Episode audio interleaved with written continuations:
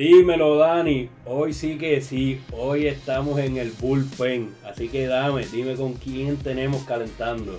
Hoy tenemos invitado especial. Hablamos del reclutamiento universitario. Empezamos en 3, 2, 1.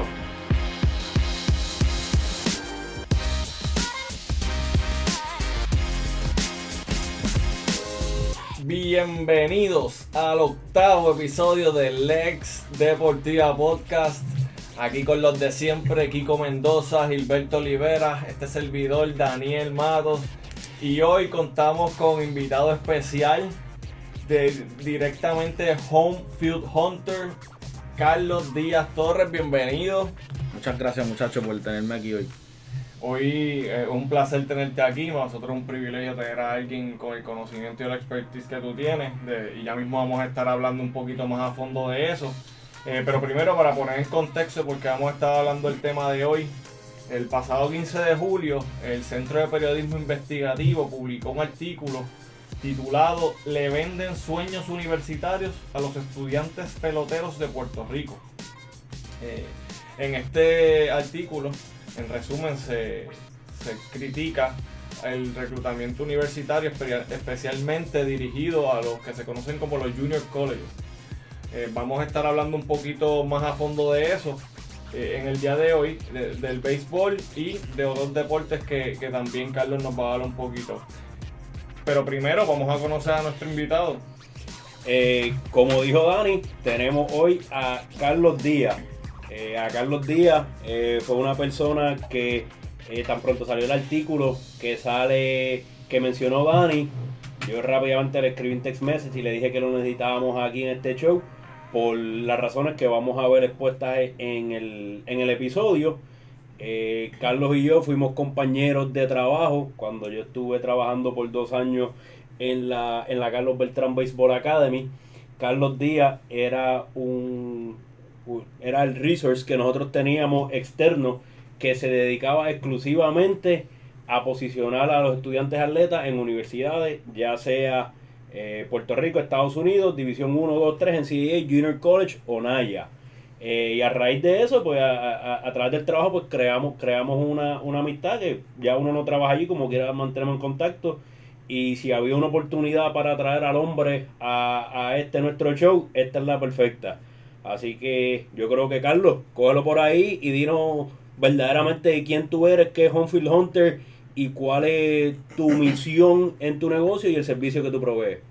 Eso así, gracias de nuevo por tenerme aquí. Pues Homefield Hunter es una corporación que yo fundé en el 2011 cuando vi que había una, un déficit, había una necesidad en el sentido de estudiantes atletas que fueran a Estados Unidos, a universidades, a estudiar, a que pudieran usar su habilidad deportiva en pro de una educación fue en el 2011. Hasta ahora seguimos, seguimos trabajando en eso y nosotros dividimos el trabajo en dos grandes rasgos. Primero es la orientación y la exposición, eh, donde siempre digo que nunca es muy temprano para comenzar, es en la orientación. Y van a ver, cuando hablemos del artículo, pues, pues voy a hacer mucha referencia a eso, a la orientación. Y obviamente, cuando, como nos hay una distancia geográfica que nos separa de los Estados Unidos y eh, las oportunidades atléticas en Estados Unidos son muy buenas. Nosotros no, nos especializamos en el atleta que quiere ir a Estados Unidos. Eh, nos ha pasado que trabajando con atletas luego deciden quedarse en Puerto Rico y hemos hecho contacto, pero la especialidad es con el que quiere ir a Estados Unidos. Hay una distancia geográfica que entonces nosotros mediante la tecnología, y ese es mi background académico, yo estudié sistemas de información en la UPR, y y eso me ha ayudado mucho a usar la tecnología en esto del reclutamiento, que es algo que ha cambiado de, del cielo a la tierra a como se hacía antes. Antes era solamente por recomendaciones que a veces los scouts hacían a, a las universidades, en algunas universidades que tenían contacto, pero no eran personas que se dedicaran a levantar una base de datos, que es otra de las cosas que yo hago, levantar una base de datos variada de coaches y reclutadores de universidades y junior college en los Estados Unidos para así atender todo tipo de estudiante atleta. Y podemos ahorita hablar del el estudiante atleta prospecto ideal, que es lo que quisiéramos que todos estudiantes atletas que ven la universidad y, y el deporte como un futuro se levanten y es a través de la orientación que lo pueden hacer. Algo, algo interesante, yo creo que un buen punto de partida. Dijiste que tú comenzaste esto en el 2011. Lo que estamos dejando afuera es que tú tenías una carrera, eh, creo que trabajabas con el gobierno. Correcto, yo trabajé 10 años en el gobierno en el área de sistemas de información. Eh, empecé en la fortaleza y terminé en vivienda pública. Y entonces, de tú tener tu carrera, que yo creo que pues, es un tema que tocaremos eventualmente, de, del entrepreneurship, tú decides cogerlo en el deporte, te entras en este negocio y como tú dices, utilizas a tu favor la, la tecnología. Pero yo creo que sería interesante que nos deje un trasfondo rapidito de, ok, puse, puse el sign en la puerta, abrí el negocio, eh, a rayo, ¿qué yo hago para poder poner a este chamaco en donde, en donde mejor él puede estar? Mira, esto es algo que tú no estudias. Obviamente yo estudié para sistemas de información. Cuando decidí hacer esto, y es una historia, te voy a hacer la historia bien larga, corta. Eh, fue un compañero de trabajo que, que yo tenía en mi último trabajo de gobierno, que su hijo estudiaba en una academia, en una academia de béisbol, que en aquel tiempo la única que había era Curabo. Y él estaba teniendo problemas en que su hijo lo reclutaran. Y entonces estaba en cuarto año. Y yo le dije, nosotros de trabajando el sistema, yo le dije, oye, los contactos en, de los coaches están en internet, vamos a hacerle un video. Que si ese video lo vemos ahora es bien arcaico, ¿verdad? Comparado con lo que hacemos, con lo que hago ahora, pero vamos a hacer un video y vamos a tratar de, de promoverlo. Para ese tiempo no sabía de reglas, obviamente, ni nada, pero conseguimos un junior college para el muchacho de esa manera, vamos a decir, arcaica, y, y tocando puertas. Y ahí yo me di cuenta que había una oportunidad, porque él mismo como padre me decía, oye, hay una necesidad bien grande, porque todo el mundo se enfoca en los atletas élite que quieren firmar profesional o que tienen chance de firmar profesional, y, los, y lo, lo que están mirando son como para representarlos profesionalmente. Pero hay un montón de, de estudiantes que no tienen ese nivel de élite para profesional y que necesitan ayuda. Entonces, pues eso fue como una, como cuando tú, el wow moment, tú sabes, que dije, espérate, pues este es el mercado más grande, este es el mercado que más necesidad hay, pues yo seguía trabajando, después entonces viene el, el revolú del gobierno, del cambio de gobierno, me quedo sin trabajo y cuando la necesidad, tú sabes que aprieta, ahí es que, ahí es que surgen esas oportunidades de tú arrancar en algo en cero y gracias a Dios hasta el momento pues estoy haciéndolo. ¿Y cómo hiciste estos contactos con los coaches? ¿Empezaste a viajar? ¿Empezaste a llamar? ¿Cómo fue ese, esos primeros contactos antes de...? Me imagino que ahora obviamente tienes una re- buena relación con ellos, pero en ese momento, ¿cómo rompiste el hielo? Llamadas frías, correos electrónicos, presentándome como si yo honestamente Como el, más. como el CEO de Homefield Hunter. ¿no? Exacto, desde, la, desde casa, así mismo, así mismo. Y, y aprendí en el camino las reglas, leí mucho. Eh, en cuando me quedé sin trabajo, cogí unos, unos cursos online de ocho semanas. Cogí cuatro de Sports Management. En una, es un instituto en Portland que da cursos Sports Management Sí, Worldwide. Y me empapé de, de lo que es el negocio de los deportes.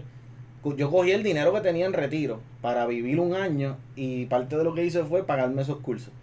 que yo creo, no sé si era lo que nos tocaba en el orden, pero ahí está lo que nosotros hemos hablado fuera, fuera de- del aire, que uno tiene que coger la oportunidad y uno, pues decir, voy para encima y uno apuesta a uno y cogiste el dinero de donde no estaba porque tú nunca pensaste que ibas a tocar los retiros y eso también son situaciones que tú encuentras con los estudiantes que hay una falsa expectativa o un mito, yo creo, de que te va a llamar la universidad y te cogieron y te van a pagar todo, que tú vas a el, el full ride, este, una beca completa, y eso no es una realidad. ¿Puedes hablarnos un poquito de Y- eso? Y antes de que, yo creo que también hay que hablar un poquito, cuando estés hablando del tema, de la importancia de ver la- la- el deporte como un- una, una, para que te lleve a los estudios, no como los estudios como para que te lleven al deporte. O sea que hay, hay dos tipos de perspectivas y los atletas mucho ven el, el- los estudios como una, una, una ruta para el deporte, pero hay que verlo de otra forma también. Quizás el deporte te puede llevar a los estudios y te puede pagar los estudios, que también es algo importante que...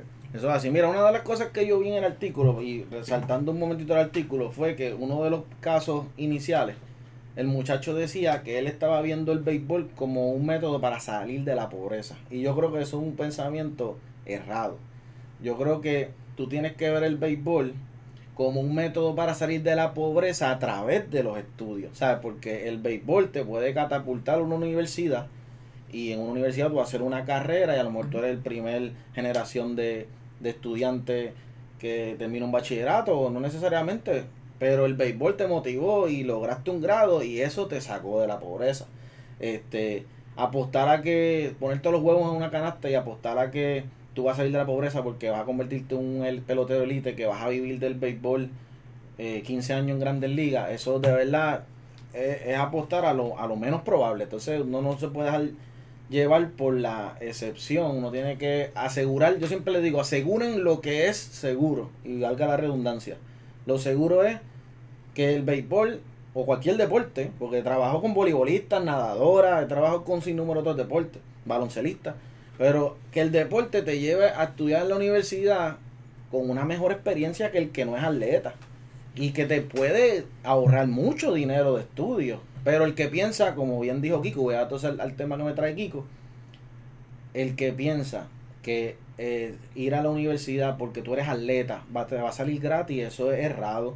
Parte de una mala premisa. O sea, si yo puedo decirle algo a los padres que estén escuchando, es que como quiera, se tienen que preparar para los estudios de sus hijos a, apostar a que van a recibir, si sale un estudiante atleta, o sea, si sale como atleta, eh, un nivel alto, pues puede tener ahorros por becas atléticas.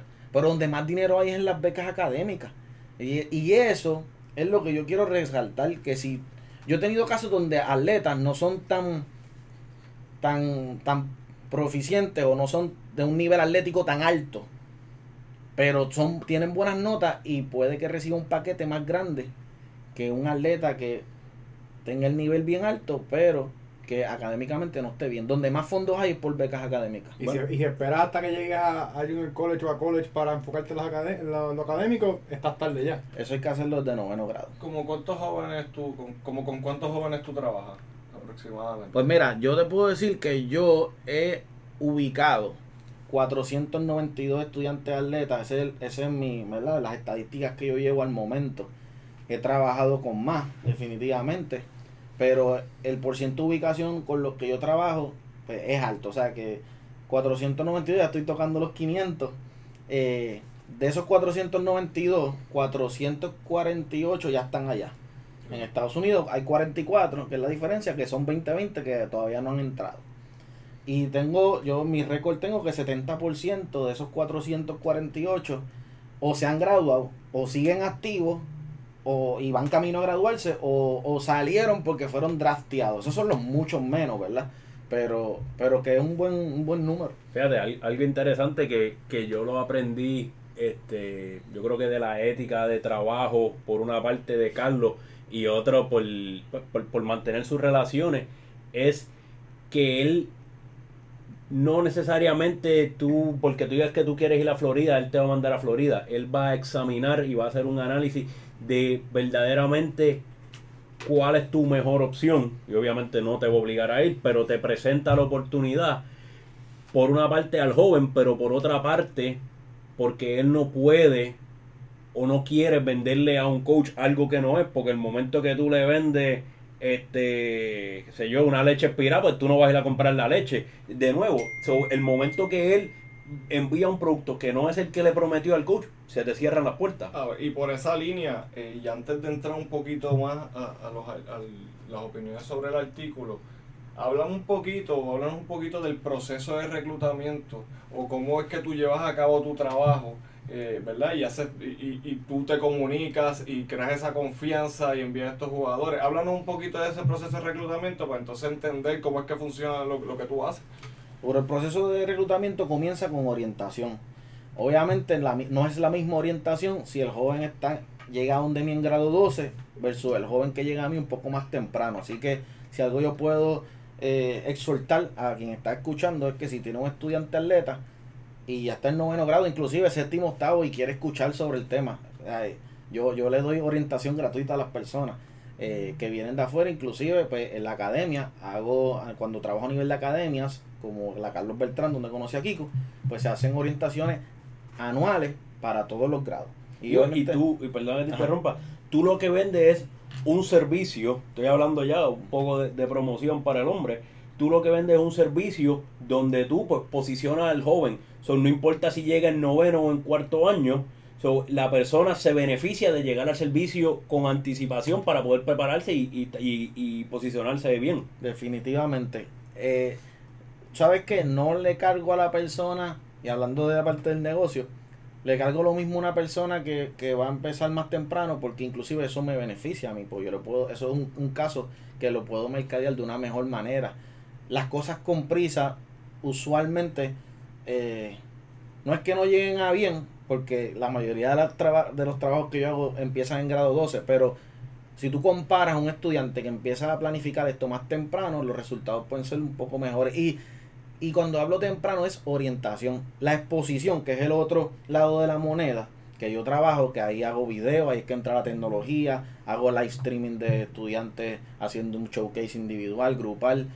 Eh, ya eso hay que tomarlo con pinza. Entonces, la, la, hay que evaluar el estudiante. Y si el estudiante, como la mayoría de ellos, en noveno, décimo, 11 todavía están en un desarrollo y no están ready para levantar los ojos, abrir los ojos de un coach, lo mejor es no exponerte porque te puedes quemar, inclusive. Eh, Pero el proceso, como tiene esas dos partes, el de la orientación, tú no la puedes dejar a que llegue el momento de tú estar ready para exponerte. Y, y yo quiero hacer una, un pequeño paréntesis. Yo recomiendo que los jóvenes quizá vayan una vez al año a un showcase, a un viaje, porque también eso le abre los ojos al mismo estudiante sobre la competencia a la que ellos se están midiendo para estas posiciones. que, que yo digo que eso, eso era algo bien interesante en la academia porque a la academia llegan los jóvenes, llegan los padres y se creen que por tú firmar, pagar la matrícula y llegar ahí, tú eres el próximo Carlos Beltrán. Usualmente durante el transcurso de uno o dos años, el mismo joven se va dando cuenta dónde él se posiciona a través, alrededor de sus amigos. Y los jóvenes entran en razón antes que los padres, porque el padre no está viendo, el padre se está viendo la película, el nene le cuenta las cosas buenas, pero al final del día, oye, si cogemos una práctica de bateo y yo le estoy dando a 200 pies con aluminio y el del mío le está dando 350 con madera, pues yo sé eso. Pero yo voy y le cuento a papi cuando le di a 300 pies. No, y también esa es parte de la responsabilidad que ustedes cogen con los muchachos eh, de, de demostrarles que cuál es su, su valor en el deporte y lo que pueden lograr. Si ya lo que pueden lograr, pues las expectativas son reales a nivel profesional o son reales a nivel universitario. Y yo creo que eso es de lo que nos hablaba Carlos. So, y lo, lo, por ejemplo, y retomando el tema de los showcases, como yo digo, recomiendo que vayan para una experiencia, pero hay padres que a veces llevan a sus hijos bien temprano cuando todavía el chico no está, o la chica, no está listo para exposición a dos, tres, cuatro eventos al año en Estados Unidos y eso son mucho, eso es mucho dinero. Y oye, el que tenga el dinero para hacerlo, pues cool, pero yo trato de orientar a las personas de que a menos que un estudiante no sea de ese mínimo por ciento de estudiantes que están en octavo, noveno, décimo y que son a nivel deportivo que parecen ya de grado 12, porque si tú lo comparas con los pares, con los pares de ellos, los de su mismo grado, están muy por encima, pues ya eso es un estudiante que es una excepción, que sí debe exponerse, al igual que orientarse, temprano. Pero todo el mundo se debe orientar temprano. Tú- se debe evaluar al estudiante dónde está a nivel deportivo y escoger cuándo es que se debe empezar a exponer. Eh, ya en 12 todo el mundo se tiene que empezar a exponer. Porque ya en 12 tenemos que bregar con el, con el atleta a nivel deportivo como está. Y lo bueno es que esto es una industria donde hay miles de universidades, miles de ligas, no miles de ligas, miles de universidades, 3, 4 ligas, muchas divisiones, so- son miles de oportunidades, es lo que quería decir. Entonces, aquí la clave es tú poder ubicar el atleta en el sitio que sea afín con sus habilidades académicas y atléticas. Y eso tiene que ir de la mano. Entonces, lo que yo suelto siempre es, cuando desde chiquito, aspira al cielo, aspira a lo más alto. Porque para tú llegar a lo más alto, ejemplo, universidades como la Universidad de Miami, hablando de béisbol, Vanderbilt, Texas, estas son universidades LSU, que todos los nenes quieren y aspiran. Pues para tú llegar a un sitio así, se te tienen que dar positivamente tres variables.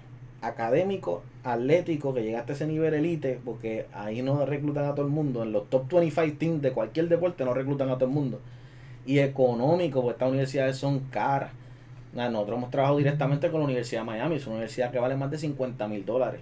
Y tú puedes ser un caballete, pero a nivel deportivo, a nivel académico, pero como quiera puede que tengas que pagar 15 mil, 10 mil. Yo hice un video de eso, yo, yo, yo hice un video de Yuko versus universidades donde busqué todos los top 25 teams de, de béisbol y busqué en, en un portal como Nietzsche que te da información de las universidades y cuánto es que terminas tú pagando neto después de ayudas y el average, no, ni, había una de 25 que pagabas menos de 10 mil y era 9.900, casi todas era de 10 mil en adelante. Y oye, vamos a hablar claro, no todo el mundo puede costear 10 mil al año. Y, ahí es que entran los junior college a Y ayudar. aunque sea un caballero, la beca no va a cubrir. Exacto. Do- dos cosas de eso. El, no todos los jugadores pueden obtener una beca completa y no necesariamente es porque el coach no quiera dársela. El coach quiere darle la beca a todo el mundo. Sin entrar tanto en detalle, esto tiene que ver con el título 9 que nosotros le hemos tocado aquí en múltiples ocasiones.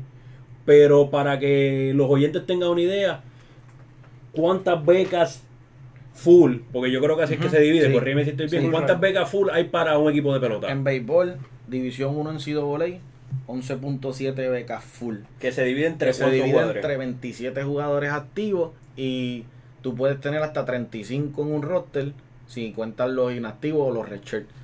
Obviamente redshirt no va a recibir beca deportiva, así que vamos a contar 27. ¿Qué es redshirt? Para que explique Ah, perfecto. Mira, redshirt es un estudiante que le dan una oportunidad de entrar al equipo y ser parte del equipo.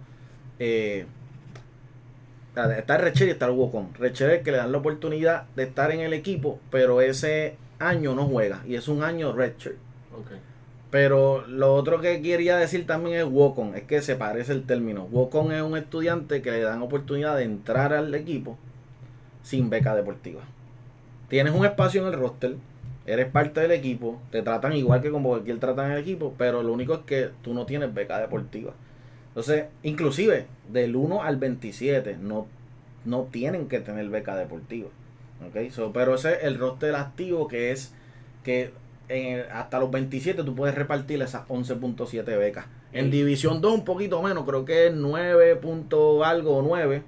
No tendría que verificar el dato. En Naya es 11 becas. Y estamos hablando de roster de béisbol de más de 25. Así que eso hay que dividirlo entre todo el mundo. Y ten en cuenta que los senior y los junior, que son los que más experiencia tienen en el equipo, porque ya estuvieron ahí como freshman o, sophomore, o porque vienen en transfer de junior college, y eso cuenta como experiencia.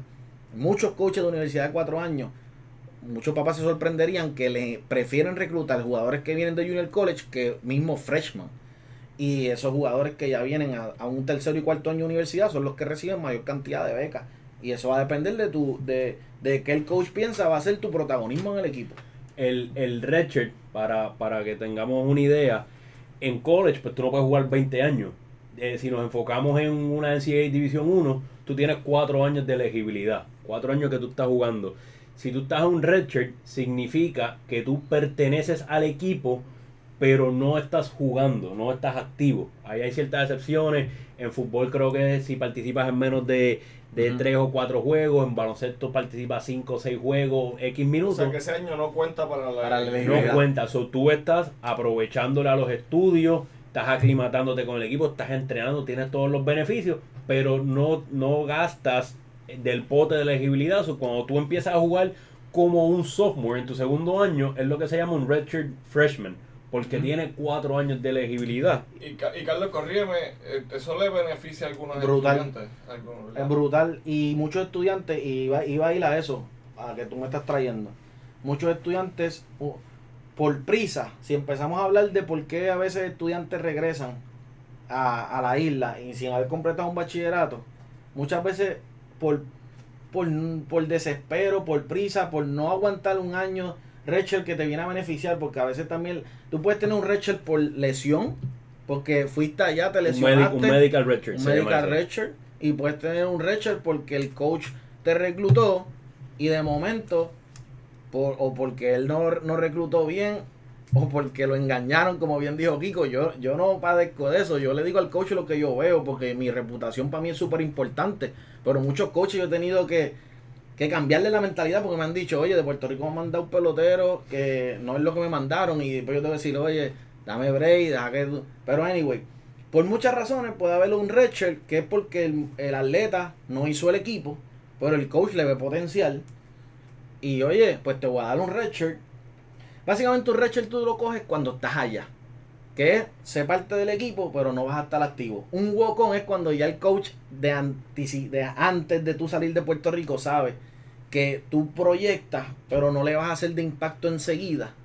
Y él te puede ofrecer una posición walk-on para ir allá y desarrollarse. Sí, la verdad. Lo, lo que Sí, la pasa es que en, en las reglas de en, la, en las reglas de NCAA dice que tú tienes que hacer unos tryouts. Por regla, tú, todos los equipos tienen que hacer un tryout.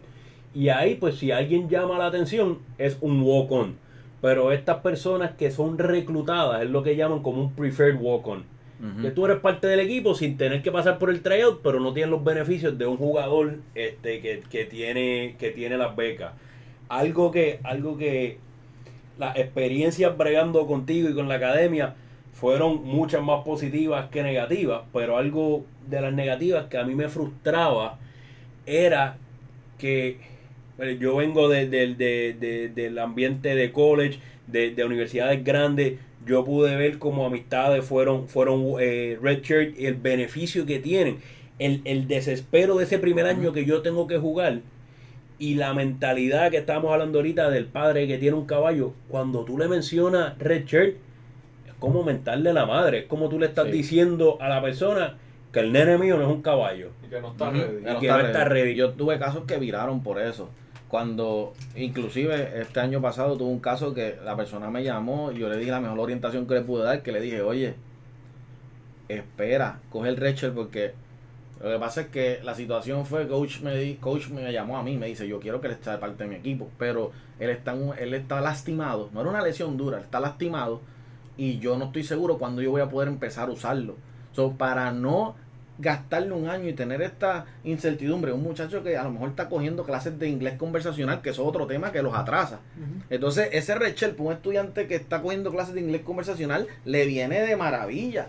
Entonces, Sí, pues no lo pierdes. muchacho no quiso esperar, te- quería jugar, quería jugar, quería, aunque estuviera lastimado, ver cuando se ponía sano y apostar a que se iba a poner sano. Y oye, estoy, estudiantes que me estén escuchando, padre, esto es una carrera de cuatro años. Esto, no es, esto, esto es un maratón, esto no es un, un short sprint, o sea, esto no es una 60 yardas. Y con un red shirt es una carrera de 5 años que de momento tú dices, diablo, ¿y este caballo dónde salió? Oye, es que él, él cogió un año. Imagínate tú tener para, para tu primer día de, de trabajo, tú tuviste la oportunidad de entrenar por un año para aprender a, hacer- a usar tu Excel, tu Word, lo que sea que tú hagas ese trabajo. Tú estuviste un año practicando versus el otro que llegó el primer día. Con la- Es una ventaja brutal. con la misma oferta, no es que te quitaron la beca.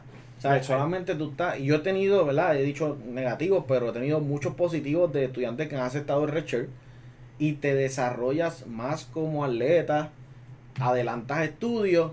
Que, anyway, todo el mundo hizo redshirt este año porque se canceló la temporada de pelota. So, ese estudiante, por ejemplo, que no aceptó eso, terminó tan. eh, Si se hubiese quedado, iba hasta- él terminó como todo el mundo. O sea, lo que el coach le ofreció, todo el mundo lo tuvo que hacer porque le cancelaron y le devolvieron el año a todo el mundo. Pero ahí volvemos a, yo creo que a la, a la importancia de la diferencia entre ver el deporte como una plataforma para los estudios o ver los estudios como una plataforma para los deportes. Si yo veo el Red Shirt como algo que me está quitando la oportunidad de ser profesional, yo voy a regresar a Puerto Rico porque en Puerto Rico puedo jugar quizás doble A y, y voy a matar con un caballito aquí. Pero si, si lo veo como oportunidad para terminar mis estudios, cojo el Red Shirt y juego los cuatro años que me quedan. Claro, claro, es que. Y el- quizás hasta mejorar profesionalmente porque te vas a dar unas herramientas, estás un año practicando, beneficiando del gimnasio, de profesionales que están día a día contigo y quizás ese año el que te hace falta para tú dar ese paso extra Claro. que no tenías antes y quizás no lo puedes dar en Puerto Rico. Eh, tú, tú, eh, Carlos, tú ubicas eh, en, en, tu, en tu trabajo a los estudiantes tanto en junior colleges, en los JUCO, como en universidades. Eh, explícanos un poquito la diferencia entre, entre ambos y cuál es tu idea, cuál es tu propósito en, en llevarlos a uno o al otro dependiendo de pues, sus capacidades. Correcto. Pues mira, el, hay que evaluar al estudiante en tres facetas. La faceta académica, la faceta atlética y la faceta económica de la familia. Ahí no entra el estudiante. Te voy a decir algunos beneficios que brinda el Junior College. Si el estudiante, y esto, es lo que todo el mundo piensa que es el único filtro del Junior College, pero hay más. Si el estudiante académicamente te demuestra que no está ready para la rigurosidad de una universidad de cuatro años, y eso te lo dice el SAT. Eso te lo dice el SAT. Pues yo mando a todo el mundo a coger el SAT, pero Kiko sabe que no todo el mundo me hace caso. Y la mayoría ya lo está haciendo. Bueno, el, el SAT y hay veces que tú tener una conversación, tú Ah, estás sí, viendo, claro. tú estás viendo la madurez del joven, y tú Claro. crees que este chamaco no está rey para estar cuatro años en una ¿El universidad. saldo en español o tú No, siempre en inglés? Es un examen en No, inglés. Si tú quieres irte para allá a vivir Claro, no, en no. Estados Unidos, tienes que estar ready. Lo pregunto porque obviamente estos exámenes est- estandarizados, algunos, los, El ELSA lo los- en los- español, el ¿verdad? ELSA lo Ah, en español, sabía, este, que es el que se usa para entrar a la escuela de Derecho. Entonces, pues por eso pensé quizás el SAT, pues de alguna manera evalúa, porque estos exámenes nunca son justos. Por más que sepan inglés, nunca van a estar a la par con, con lo que comparan en Estados Unidos porque no es su idioma. Pero Sí. ahí, volvemos, ahí va un punto que yo creo que Carlos trae mucho y yo vi una entrevista que lo mencionaba sobre la importancia de aprender inglés antes de tomar esta decisión. Claro. Está diciendo, no puedes, no puedes decidir aprender inglés cuando estás allá. Esto no es algo que... Tú, si tú quieres ir a Estados Unidos a estudiar, la lógica te dice que tú tienes que aprender inglés, porque ese es, eso es lo que yo, o sea, yo siempre les digo, eso puede ser el idioma principal allá.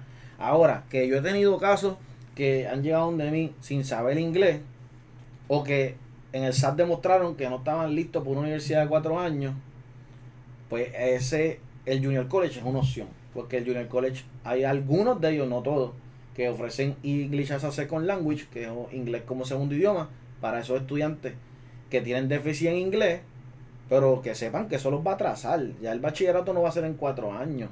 Bachillerato va a ser por lo menos en cuatro años y medio, cinco años. Eh, y el estudiante que pues no está ready académicamente para, como digo, esa rigurosidad de la universidad, pues le conviene un junior college, porque si tú, un estudiante así, lo empujas a una universidad de cuatro años, lo está tirando al fracaso. Entonces el junior college hace un buen trabajo en prepararte en dos años para la rigurosidad de una universidad.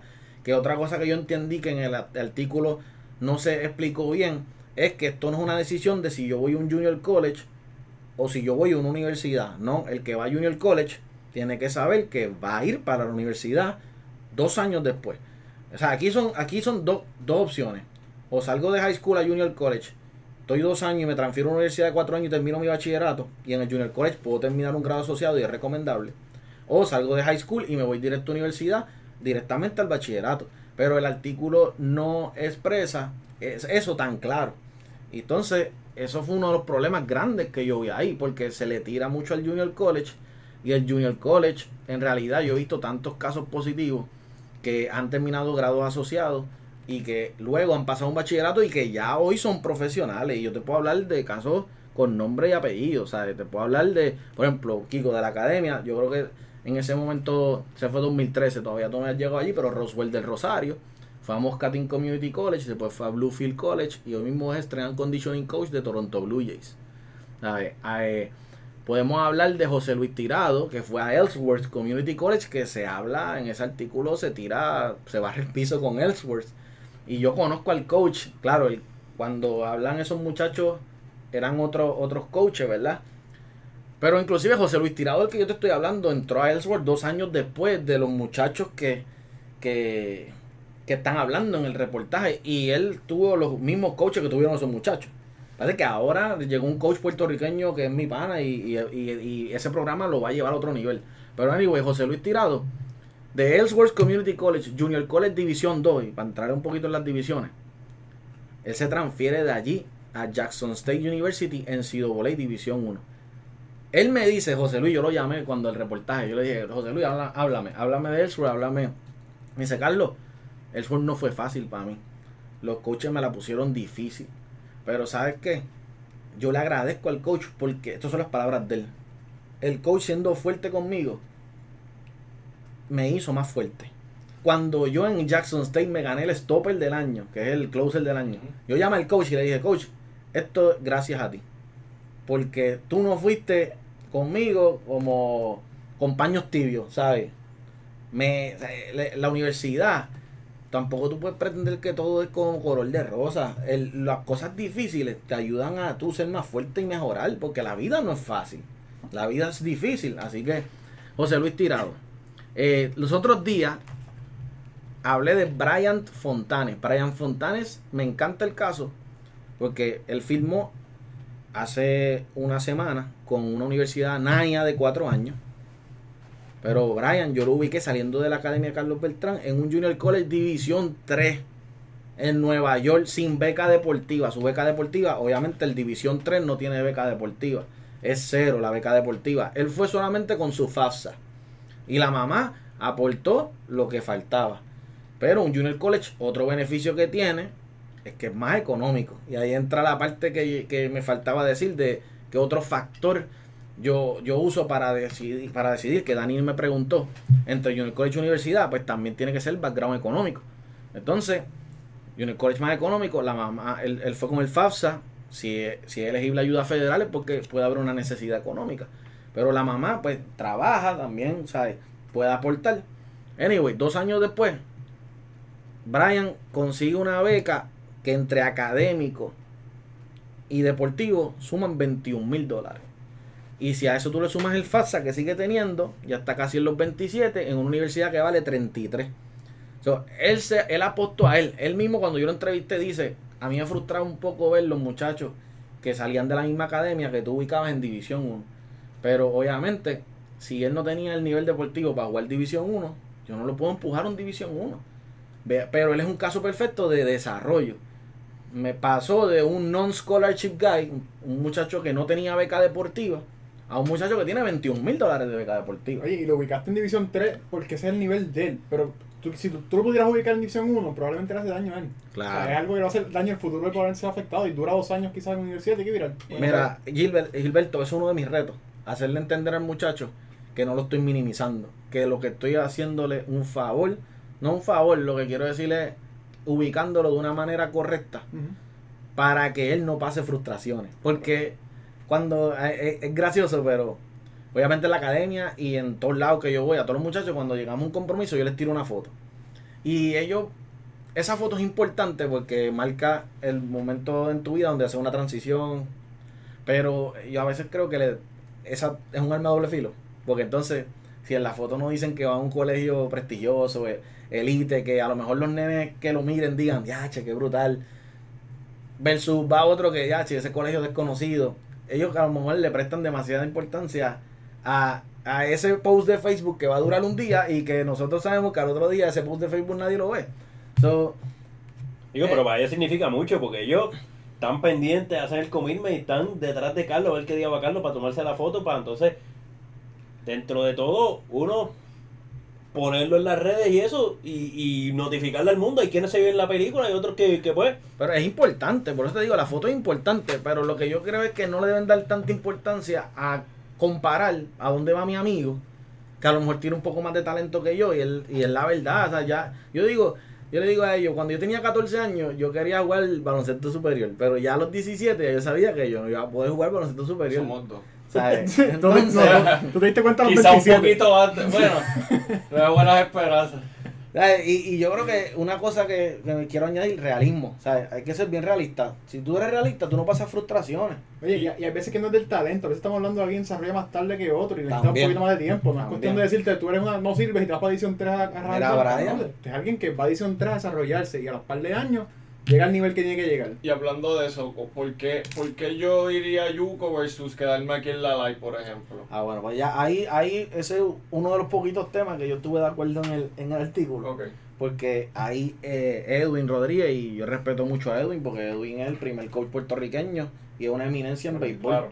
Este, y Edwin toca el tema que la LAI honestamente no compara con cual, con nada en Estados Unidos a nivel deportivo. Me da una pena decirlo, en béisbol. En- exacto, mayormente en béisbol. Yo, como dije también en, en, en una otra entrevista, dije quizá en baloncesto es más, puede ser una mejor opción. En atletismo, pues ajustas aquí, eso es un evento. y Pero en béisbol, porque, oye, aquí se juegan 15 juegos de serie regular al año.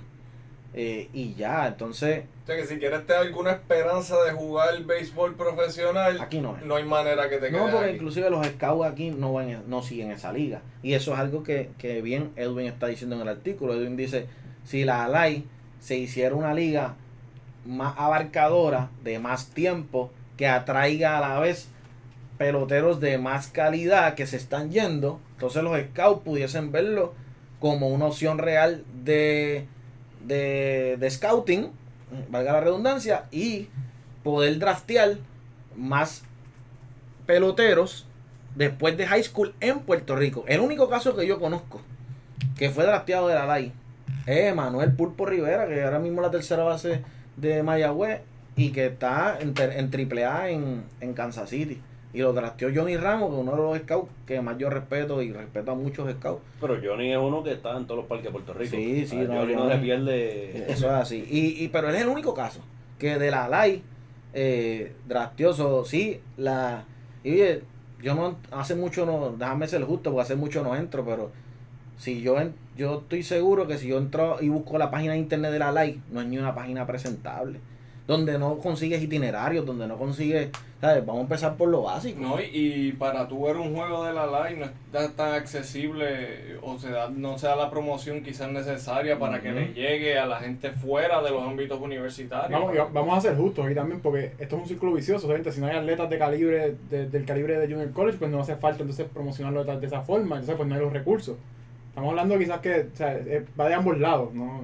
Sí, no, pero si la LAI quiere atraer más atletas, para empezar es, añadirle juegos. Porque estamos en un clima este caliente y aquí se puede jugar todo el año. Y por ejemplo, en Estados Unidos, hasta en clima frío, el primer semestre, que es el fall, son juegos de exhibición. Y entonces la temporada regular es en el sprint, pero en la temporada regular nada más te juegan más de 40 juegos. En el fall te pueden jugar 20, al año son 60 juegos. Y eso, ¿sabes? Si, si tú quieres atraer un pelotero y tú le dices el año que viene puedes jugar 60 juegos versus vas a jugar 15, si te metes en los playoffs, si no quizá 10, pues no va a ser atractivo. Yo creo que está más en. Sí, todo el mundo tiene que poner de su parte. Sí. Pero está más en la liga en crear un ambiente. Reinventarse. Claro, porque si uno como pelotero, ah, pues dice, ah, pues yo voy a ser un trendsetter, voy a, voy a cambiar este, la cultura, yo voy a ser el primer caballo que soy drafteable en irme a la live. El problema es que yo voy a la live y no tengo cómo exponerme. Si la live crea un programa de mercadeo, este eh, consigue poner juegos en televisión, eh, pone 60, 70 juegos, que es completamente factible. Aquí, claro que sí. Aquí lo que pasa es que los chamacos pues se quedan y entonces pues pues van y juegan en otras ligas, juegan juegan en, en, en, en lo que sería en Estados Unidos los Travel Team, que son las ligas normales, hay unos que juegan doble A. So, cuando se quedan aquí hay incentivos mayores para el jugador que jugar en la misma live. So, to- le toca a la live crear ese ambiente donde yo diga, vale la pena, los scouts digan, valen la pena, porque al final del día tú tienes que entender que un scout lo más valioso que él tiene es su tiempo. Si yo decido ir a ver a Carlos jugar a Barranquita, estoy perdiendo la oportunidad de ir a ver a Dani jugar en, qué sé yo, en Mayagüez. Caballo. So, tú tienes que, que brindarle esa oportunidad y ese desarrollo este pa- para que los chamacos puedan exponerse. Mira, yo estaba viendo que en este artículo lo, lo- de lo más que se critica, eh, uno pues es todo el sistema de Junior College. Sí. Eh, critican tanto los porcientos de deserción escolar, critican cuántos jugadores salen de, de Junior College y llegan a las grandes ligas, ¿verdad? Como que, que, que tiene que ver con cuál es el propósito de- de- del jugador o del estudiante Ujú. y critica en bajo eso mismo del Junior College los coaches del Junior College eh, como coaches que no se preocupan por lo académico y solamente quieren caballos jugando y solo el béisbol o el deporte que sea entonces háblame de un poquito de ese ya, ya me Ujú. dijiste más o menos por qué lo positivo del Junior College pero ante esas críticas de, de sesión escolar, de que los coaches no apoyan. ¿Cuál es tu, tu, tu opinión sobre eso? Ok. Voy a, voy a entrar ahí, y, pero te quería terminar de contestar la otra pregunta de que también por economía de la familia puede ser una opción, puede que el estudiante sea académicamente muy bueno, pero que económicamente no hay una capacidad como de 8, 10 mil, 12 mil al año y que entonces sea más conveniente ir un junior college que si tú sumas los años de junior college y, más universidad versus cuatro años en una universidad, el bachillerato te va a salir mucho más barato empezando en un junior college. Así que esos son los dos factores. Porque a nivel deportivo, tú encuentras el nivel adecuado para todo tipo de deportista, tanto en junior college como en universidad. Porque hay división 1, 2 y 3 en las dos. Así que lo deportivo no va a afectar la decisión de Yuko o universidad. Es más lo académico y también lo económico. No, y de Entonces- Yuko la, la finalidad es tú transferir tu universidad. Exacto, que es lo que te quise decir ahorita, porque en el artículo eso no se especificó. El artículo, si yo lo leo y yo no sé, yo pienso que yo tengo dos opciones: o ir a Junior College y virar para Puerto Rico, o ir a la universidad y virar para Puerto Rico. No. Sí, son, son, es son que- exclusivas cada una. es que yo- yo- Flores dice son exclusivas. Tú o college Yo creo o que junior college, exacto. pues no. Por una parte, el Junior College, algo que, que no, que no hemos mencionado, si tú te vas a un Junior College, tú puedes ir al draft después de un año. Eso así, eso es Eh. otro, eso es otra forma, eso es otro, eso es otra razón por la que más los estudiantes deciden ir a Junior College ellos, pero no yo.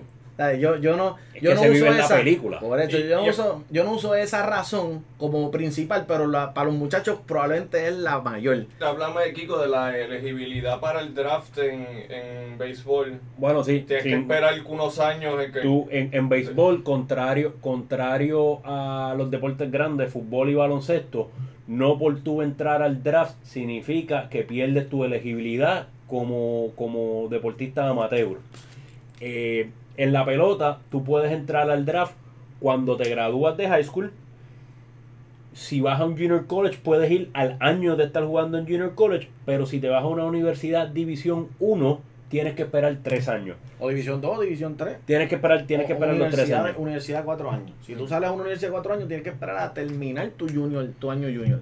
Entonces los, los chamacos dicen, no, pues yo me voy a la Junior College porque este año yo estaba por poco. Y sabemos que no estaba ni cerca, como el caso que hablamos nosotros.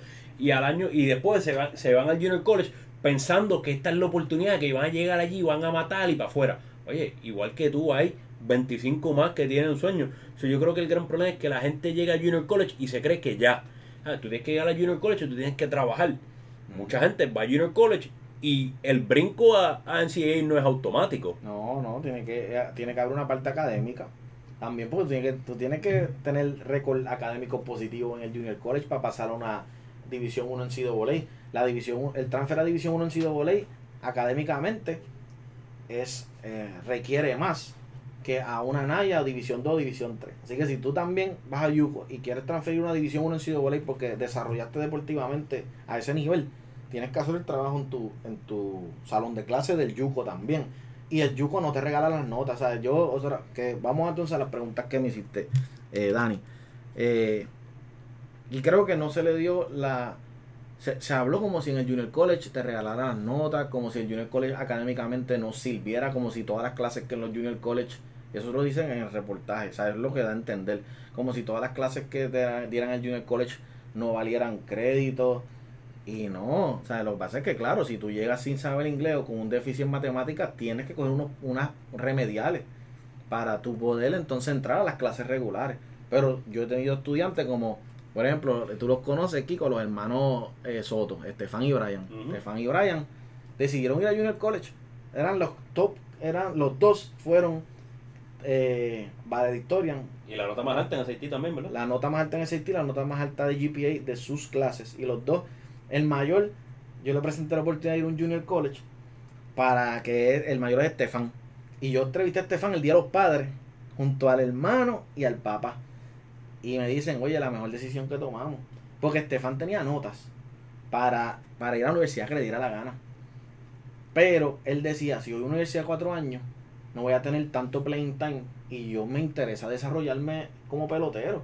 Él saliendo de la academia no era un Division 1 en CAA. Quizá a lo mejor hubiese sido un Division 2, un Division 3, universidad cuatro años, porque académicamente es un brain. Pero él, él dijo, yo me voy a dar la oportunidad, le conseguí un junior college que da beca full académica por sus notas. Él se dio el chance. Allí lo cogió un amigo puertorriqueño, coach en Iowa, en el frío allá, en los, en los maizales. Pedro Hernández. Que es otra cosa, los muchos nenes le tienen miedo al frío. Y si tú quieres ir a Estados Unidos, tienes que saber inglés, tienes que querer jugar en el Y si frío. quieres jugar profesional, ni se Claro, mira en Minnesota. Todos quieren, todos quieren ganar Serie Mundial, pero no quieren jugar en el frío. Y si la- en octubre hace frío. Por eso. Entonces, eh, eso es otra cosa, eso es otro tema, eso es un paréntesis más largo. Pero entonces, Brian eh, fue allá y ¿sabes qué? Obviamente se graduó con cuatro puntos del Junior College porque ya estábamos mirando que, que, académicamente él era, él era caballo, académicamente. Se graduó cuatro puntos del Yuco y fue a transferido a Alabama A&M, Alabama A&M University, que es División 1 en NCAA. Así que él consiguió la División 1 en NCAA desarrollando su béisbol en el Junior College y manteniendo las notas que ya sabíamos que él iba a tener. Entonces, ¿sabes qué hace hoy? Internado en Georgia Energy, una planta nuclear. Y ya está ley de graduarse. eh, está haciendo unos co hay unas cosas que él me dijo que son de ingeniero. Este, Te quedaste en el gate en esa conversación. ¿Cómo? Te quedaste en el gate, empecé a hablar de cosas que no entendía. Sí, exacto. Este, me habló de que está haciendo unos co que está haciendo... Anyway, la cosa es que está haciendo un internado que le pagan hasta hospedaje. le- bueno, lo están tratando como un rey a un nene que no que está a ley de graduarse de, de bachillerato. Contrastamente esa experiencia con lo que habla el artículo. ¿Qué, qué, dif- qué diferente hay entre ese estudiante que toca Ujú. mencionar y el estudiante que habla del artículo? Pues que ese estudiante, para empezar, académicamente está ready. Segundo, que el estudiante, su enfoque, y ahí fue cuando hablamos de- cuando me trajiste la decepción escolar. El enfoque del estudiante de, de Estefan siempre fue académico su- primero sobre béisbol, aunque la decisión de ir a un junior college, él sabía que él no estaba descuidando lo académico, pero la hizo por querer mejorar en béisbol y sabiendo que él puede ir a terminar una universidad cuatro años. Así que, ¿qué, qué fue lo que pasó con Estefan? Oye, y verdad, lo digo humildemente, que lo orienté bien, que lo orienté bien, porque yo le dije, oye, académicamente, tú no pierdes nada yendo al Junior College y te estás dando un chance de ir a una División 1 que ahora mismo no estás ready. Pues entonces, eh, ese, esa es la diferencia. Estefan tenía una orientación que yo se la di a través de la Academia Carlos Beltrán y que otro muchacho la puede tener, no importa si están acá, que no estén en una academia, que la puede recibir a través de Honfield Hunter. Y, y hubo un coach, como tú dijiste, que creyó en él, lo Claro. apoyó, le dio las herramientas que contrasta con lo que dice el artículo. Ah, no, oye, exacto, y gracias por llevarme ahí, porque a mí, honestamente, la, la peor parte que yo cuando leí el artículo me sangraban los ojos era cuando se habló de los coaches de Junior College, como si fueran coaches que solamente quieren ganar, como si fueran coaches que, por ejemplo, no sé ni quién, no sé ni el nombre del nene a quien recluté, esa no es mi experiencia. Mis co- lo- mira, yo no, yo no envío un muchacho a Estados Unidos si el coach por lo menos no ha visto un video del muchacho. Porque yo quiero que el coach sepa que lo que yo le estoy diciendo está reflejado en un video. La- hablando de tecnología, en los videos míos se sal- sale hasta, hasta la velocidad del muchacho desplegada por Bluetooth de la máquina al video. O sea, aquí no hay nada que esconder, estamos siendo transparentes. Porque puede pasar que a lo mejor el muchacho de camino allá o el tiempo que eh, no, no siguió entrenando y, y puede decaer. Esas son cosas que pueden pasar. Pero, oye, yo soy bien transparente con las habilidades de los muchachos y todo. Y, y sí, ¿sabes? Eh, eh, los coaches de Junior College, Luis Meléndez, coach puertorriqueño, oye, y tengo que decir puertorriqueño y americano. Yo he tenido unas experiencias brutales con coaches americanos. ¿Cómo se llama el de Florida Southwestern? Eh, ben Viciel. Ven Ben que- Viciel es un, es un coach que nos abre las puertas de la academia, a la academia todos los años en su Junior College y nos deja usar el camerino de... Y eso es no a los que él recluta, eso es a, A todos al los viaje de la academia de grado 12. Eh, Austin Long de CCAC, que es un Junior College División 3, Ben Viciel, que es División 1, coaches puertorriqueños como Luis Meléndez, como Samuel Vega. Oye, que cuando leyeron eso, se, se sintieron mal y con razón. Porque son coaches que se preocupan por los estudiantes. Son coaches que están pendientes de las notas que llevan.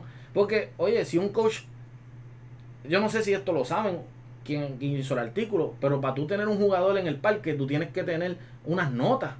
El, el jugador tiene que mantener un- unos créditos y un promedio mínimo. Así que si yo soy un coach que no estoy pendiente de las notas, pues y no tengo un y recluto un jugador que después no lo puedo jugar, estoy haciendo un mal trabajo.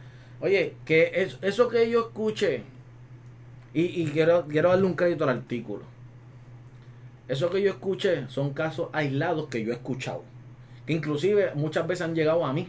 Después de que le ha pasado esa mala experiencia, yo lo he podido tratar de Sí, ayudar. que son casos reales. Son Esas casos cosas reales, suceden. esas cosas han sucedido. Exacto, no es decir que el artículo no dice algo correcto. No, Puede no, ser no. correcto, pero es un Generalizó. artículo tan largo que no se presenta el punto contrario en ningún Eh, momento. gracias, exactamente. Generalizó.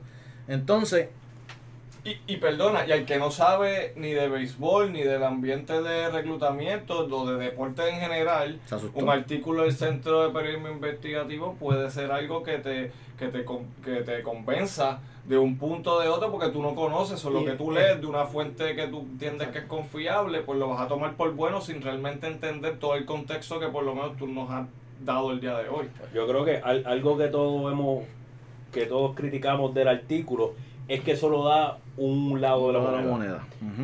Aquí yo no quiero que cogiemos de, de- de esa pata y por otro quiero quiero hablar del otro lado de, de- del artículo en que sí eh, demuestra que a cierto punto hay personas que cogen eh, que, que ven el negocio del reclutamiento y venden sueños a los jóvenes. Que hay buscones. Ah, Hay ah, buscones, no, existen. existen. Ah, es Yo- que no- es que todos tienen eh, trabajan como Carlos, hay quienes te prometen y Claro. no les importa dónde te envían. Pero el que lee el artículo puede pensar que Carlos es un buscón sin saber, sin conocer. Dice, ah, pero es reclutador, pues él es de los que se refiere al artículo. Y no, hay gente que hace el trabajo correctamente, y éticamente y con los, por los canales Oye, correctos. y nosotros, nosotros lo vivimos porque yo me acuerdo, ¿no? ¿Sabes?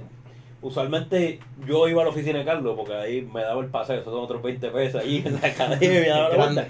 Y, y, y llegó el punto que uno se reía porque el momento que uno estaba teniendo problemas en posicionar al muchacho o no tener problemas en acomodar sus intereses o su expectativa con donde él quiere llegar versus donde uno lo está acomodando, uno, no soy yo, porque yo no tenía nada que ver en eso, lo hacía todo Carlos.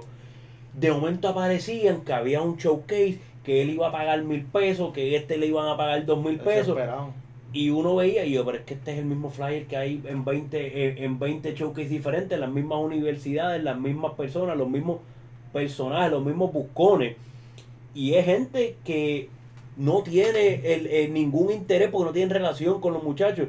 Si quieres, danos, danos este, rapidito alguna experiencia, obviamente sin, sin mencionar nombres, pero que es, es una realidad eso que existe. Mira, sí, no, definitivo. Eh, Yo agradezco que el artículo expuso que hay casos negativos y para usted evitar los casos negativos tiene que uno orientarse y dos hacer una un screening, hacer una investigación de cuál es la compañía. En este caso, por ejemplo, es Field Hunter, que yo estoy representando, que es la que funde, Carlos Díaz. ¿Qué ha hecho Carlos Díaz y qué ha hecho Field Hunter? Que yo pueda confiar para que delegarle esta, este tema tan delicado de mi hijo. Eso está en internet. O sea, lo que quiero decir es que, que el artículo trae una realidad que sí hay buscones, hay gente que lo hace bien, hay gente que lo hace mal, pero yo creo que en la vida eso es normal en cualquier industria. Entonces, lo que yo suelto a las personas es que hagan la- el research de qué es Homefield Hunter, que la página es becasyatletas.com y ahí está todo lo que hemos hecho por los pasados años. Y ahí, si tú ves eso y tú ves los videos que yo hago en Facebook, en Instagram, tú te das cuenta que en verdad soy una persona que honestamente quiere ayudar a tu hijo. Y que lo va a hacer de la manera, esto no es un método científico, lo va a hacer de la manera que él, como si fuera el hijo mío. Versus que, eh, qué bueno que el artículo dijo eso para tratar de incentivar que las personas, antes de, por, como dijo Kiko, por prisa o por desespero, no le deleguen el futuro de su hijo a cualquier persona. Eh, y otra cosa es que por una, una buena orientación te exime de casos como los que se relataron allí, que pues desgraciadamente los engañaron. A mí esas cosas no me pasan porque yo, para empezar, los coaches ven un video de un, de un- Los coaches saben quién están reclutando cuando trabajan a través mío. Y los coaches me envían su- sus eh, ofertas escritas y luego la carta de intención, que es el binding agreement, que, ¿verdad? Usted, eso, eso, esa es la parte legal de, de, de este proceso, donde ahí tiene que estar escrito la beca deportiva. En, el, en el- la carta de intención no puede salir ni una beca académica ni una beca federal porque es, no, es, no es la deportiva. El binding agreement solamente incluye la beca deportiva. Por eso es que jugadores de División 3 que no tienen beca deportiva no llenan una carta de intención. Pero la universidad te da un award letter donde te incluye todo lo que es ayudas federales y ayudas que tú tienes por académico. Y este, un puntito que tengo aquí, el artículo, y para cerrar, que sé que estamos un poquito short. No, usted sigue por ahí. Sí, Era, el artículo, el artículo, por ejemplo, te dice los junior college tienen una alta, eh, una alta deserción escolar. Pues mira, honestamente yo no he vivido eso con mis números. El junior college en Estados Unidos se divide en dos partes. Como lo conocemos en, en Puerto Rico, que son carreras cortas, programas para estudiar de noche adultos, que a lo mejor no han estudiado y trabajan y quieren hacer un grado. Eh, Eso es lo que conocemos en Puerto Rico como un junior college. En Estados Unidos está esa parte, pero también hay otra parte que le llamamos transfer program. Ahí es donde yo meto los estudiantes y envío los estudiantes de Homefield Hunter a un transfer program que es, es el equivalente a los mismos primeros dos años que tú haces en una universidad. Ahora, si tú a lo mejor extrapolas los números de estadística de deserción de un junior college donde también están metiendo los que los que estudiantes que ya te han demostrado que académicamente a lo mejor no, no tienen buenos hábitos y que están cogiendo carreras cortas y eso, las empiezan, las terminan. Pues mira, estás, estás generalizando. Porque sería bueno saber, y otra cosa es que el artículo nos dijo, ¿cuán- ¿por qué no decimos, por qué no buscamos el número de cuántos peloteros drastean, pierden la oportunidad de ir a, a universidad y colegio y después no llegan a grandes ligas? El problema de no llegar a grandes ligas no es ir a un junior college. Ese, ese número no lo quieren ni saber, yo creo. Eh, eh, el problema no es ir a Junior College. El, el Junior College te da una oportunidad educativa. Entonces, eso se ahí en el artículo se, se le básicamente dice que los Junior College no son buenos porque vas allí y no llegas a grandes ligas. Es que ese no es el propósito por el que yo mando a los muchachos a Junior College. Yo los mando para que un estudiante que a lo mejor no es el candidato ideal académicamente o económicamente por una universidad de cuatro años, tenga el chance. Entonces, si yo no tengo un, un estudiante que sea prospecto por universidad, ¿qué hago? ¿Descarto al otro? No, yo no lo descarto. Yo le doy la oportunidad de ir a un junior college y que meta mano. Oye, y paréntesis, hoy voy a coger el rol de Kiko en recomendar series de Netflix. Eh, en Netflix hay una serie que se llama Last Chance You y habla de unos equipos de fútbol, dos equipos de fútbol específicamente. eh, tiene cinco temporadas eh, que juegan en, en, en Yuko, en Junior College, y cómo les va en las temporadas, cómo le pasa con los muchachos, eh, va bien de cerca con el desarrollo de los muchachos y el potencial de ellos, tanto académico como en el fútbol. Así que eso Hay está como- bien interesante. Hay como tres en NFL ya. Sí, hay así. unos que llegan en NFL, así que podemos ver que los Yukos sí, sí tienen sus posibilidades de llegar a profesional, pero como dice Carlos, todo hay que tenerlo en la balanza de, la expectativa, de las expectativas. Y ahora van a sacarlo de baloncesto. Ahora están grabando para baloncesto. Ah, Sí. Sí. Y yo quiero cerrar y, y este va a ser, ¿verdad? Porque también quiero decir que en los últimos semanas, pues dado el artículo, he sacado la bandera de los Junior College porque creo que es positivo, pero que no significa que todos los atletas con los que yo trabaje van a ser enviados a Junior College.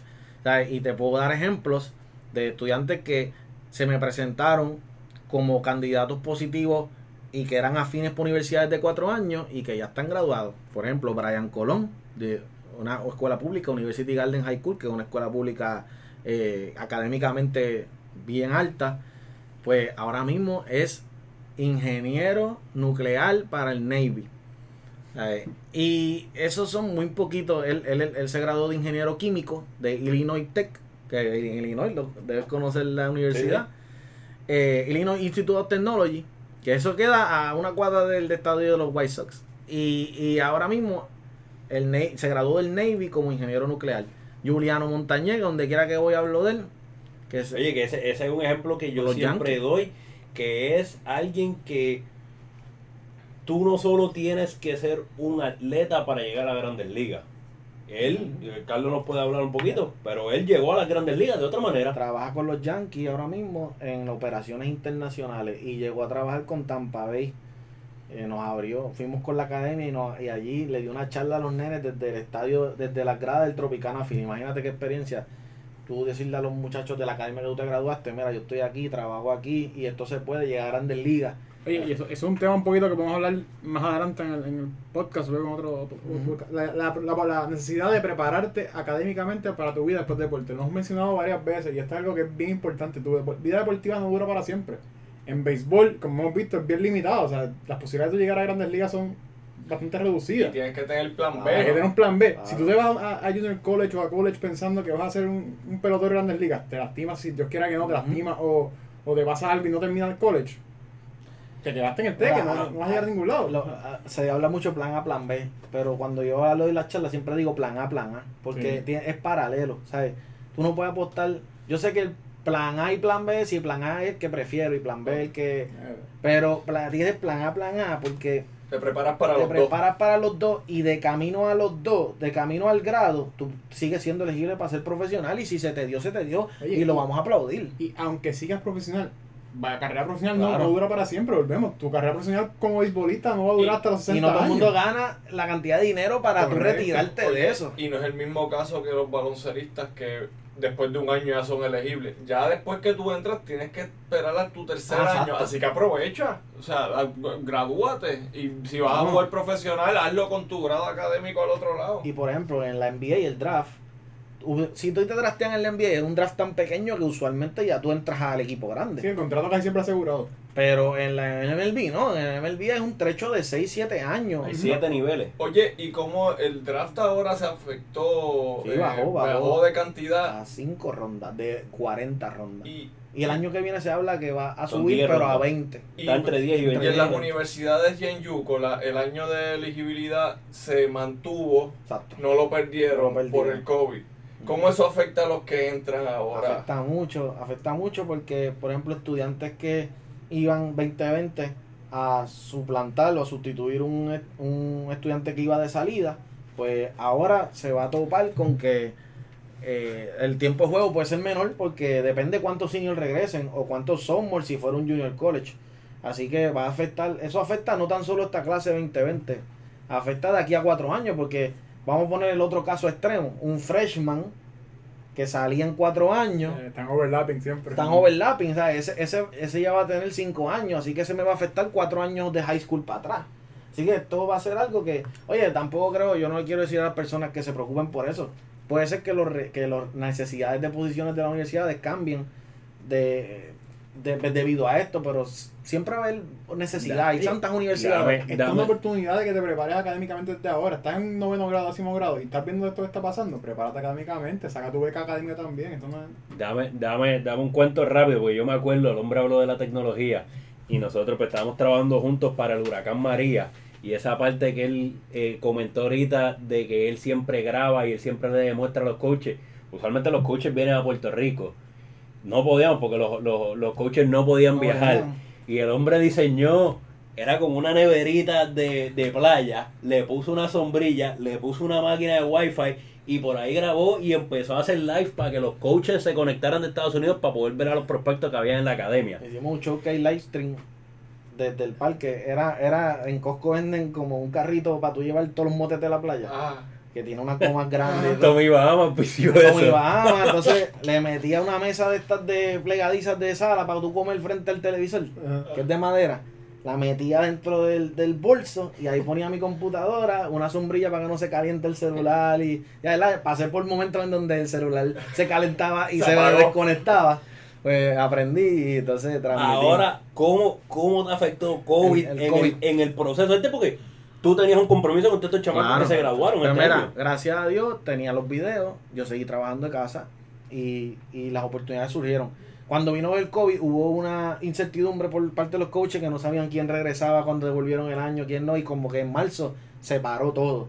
Y los muchachos empezaron a en crisis, ¿sabes? Estos 2020 que están buscando, ya habían unos que habían comprometido y otros que estaban por comprometerse. Pero gracias a Dios, el hecho de tener videos en línea, no tan solo los estudiantes de la academia, los que yo tengo en Homefield Hunter, pues yo seguí trabajando y yo he seguido, si tú ves Y la- de marzo para acá, yo he seguido anunciando commitment porque Y las preocupaciones de los padres. Te lo digo porque yo este siempre tengo una muy buena relación con, con con la mamá de Juanqui, Ajá. de un estudiante de la academia. Ella trabaja en el DRD, son la ve, y siempre mi pregunta es cómo está Juanqui, cómo va el proceso.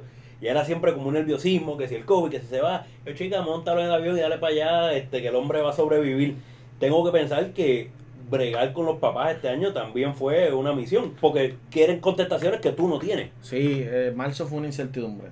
marzo fue frustrante después del 15 de marzo, pero después todo empezó a fluir y te digo, muchos estudiantes este año les presenté oportunidades y se han quedado o decidieron quedarse o decidieron salir, postergar su salida a enero por el COVID. Y eso es una decisión bien personal, yo la respeto. Eh, cada depende del sitio, no es lo mismo tú ir a Florida, Miami ahora mismo que tú ir a Wisconsin, que tú ir a Iowa, donde son eh, sitios más remotos rurales donde el COVID no ha afectado. Así que es una decisión bien personal, pero ha afectado, ha afectado. Pero yo digo que en la vida, siempre en la vida hay cosas que nos van a presentar retos y es seguir echando para adelante. Y eso va también de la mano con la inteligencia emocional del atleta para adaptarse a, estos sitios, porque sabes que si te toca ir a Iowa o Wisconsin a jugar, pues te toca ir allá y entonces es un proceso también, pues no estás en Florida que estás a, a una hora, a tres horas de, de aquí. Eh, claro. Eh, así que eso también es un, un proceso de adaptación para los jugadores. Pero ronca ahí que este micrófono lo aguanta. ¿Mantuviste los números? Sí, sí, Ah, bien, eso es lo que importa. Sí, porque, o porque también, ¿sabes? Si un estudiante decidió no ir, pues están los números positivos porque se le consiguió la oportunidad. Pero sí, gracias a Dios se subió, se, se mantuvo el trabajo, pero gracias a la tecnología. Sí. Y los coaches no podían salir a reclutar y todavía no pueden. Division, no pueden. Division One es un hecho. Division One está en un periodo cerrado que no puede reclutar. So, ahora mismo un, un servicio como el mío es una salvación para ellos. Yo creo que, este, hablando de eso, para terminar, lo del tema del béisbol y el deporte, eh, la persona que a mí mejor me lo explicó y me enseñó cómo debe hacer esto fue, fue Carlos Beltrán. Cuando después que yo obtengo el trabajo, yo no conocía a Carlos ni a, ni a su esposa Jessica y tuve que ir a Houston para, no me acuerdo, era para un viaje algo de, de una gente que, de unos donativos y entonces eh, fui con, fui con, con Camila y nos reunimos con Carlos y después de, de, de 15, 20 minutos hablando, yo le pregunté yo, Carlos, pero ¿cómo? Ya, yo necesito entender la visión tuya de la academia, porque en Puerto Rico cuando yo hablo, yo hablo por ti. Para mí es importante que yo transmita tu mensaje a todos los prospectos, a todos los padres, a todos los donantes. Y él me, y él me lo puso bien sencillo y al día de hoy son las mismas palabras que yo utilizo. Él me dice que mucha gente ve el béisbol o el deporte como un fin versus tiene que cambiar esa mentalidad y utilizar el deporte como una herramienta o como un automóvil para tú poder llegar a todo lo que tú quieras en esta vida. Si tú ves el béisbol como un fin, te estás limitando porque como dijo Gilberto ahorita, la, la vida atlética tiene un principio y tiene un final y es un final bastante rápido. Versus el utilizar como un mecanismo el deporte, como una herramienta para poder obtener todos tus sueños, ahí es limitless. Tú puedes lograr todo. Desde que Carlos me explicó eso, nunca tuve problemas y así mismo es que yo siempre lo he vendido. Y ahora que no estoy en la academia, a todo estudiante atleta se lo digo de esa manera. El béisbol no es un fin, el béisbol es un mecanismo para poder obtener tu educación. Y eso fueron las mismas palabras que él me dio en el 2012 cuando empecé allá con ellos. Eh, y por eso la meta siempre conmigo y yo, yo comparto, gracias a Dios me mantengo allí y yo, y yo le doy mucho valor a poder estar allí en esa academia de Carlos. Ahora mismo estoy en otra academia que es Billu Academy en Caguas que tiene 11 deportes. Eh, y entonces, porque en ambas academias compartimos la misma filosofía. Y hay muchas academias en Puerto Rico, pero las filosofías no son las mismas. Eso estamos conscientes. La de Carlos, Billu, yo les doy servicio y me encanta darle servicio porque compartimos la misma filosofía. Eh, y por eso es que tratamos de que los números sean altos, no de, de ubicación, no importa, y no, y no discriminamos si es un super atleta o si es un atleta promedio. Y oye, el atleta promedio tiene que entender que no puede ir a un programa de deportivo elite, pero no lo dejamos atrás. Y eso es algo que, que, que yo recibo muchas personas que sienten eso, que ah, a mí me dejaron atrás porque no soy caballito, o como nosotros decimos, no, nosotros trabajamos con todos, no importa el nivel de juego, y traten de enfocarse en lo académico porque ahí es donde más chavos hay. Bueno, pues Carlos, te agradecemos que nos hayas dado una clase de reclutamiento universitario aquí a todos. Ya he aprendido un montón, creo que todos comparten ese sentimiento. Eh, para nosotros es un privilegio tener a alguien con la experiencia que tú tienes aquí. Así que te agradecemos un millón que hayas participado. Sé que en el futuro ya te estamos comprometiendo para que vuelvas a, a participar con nosotros. Seguro que sí. Así que con eso le, le damos por terminado este octavo episodio del Ex Deportiva Podcast.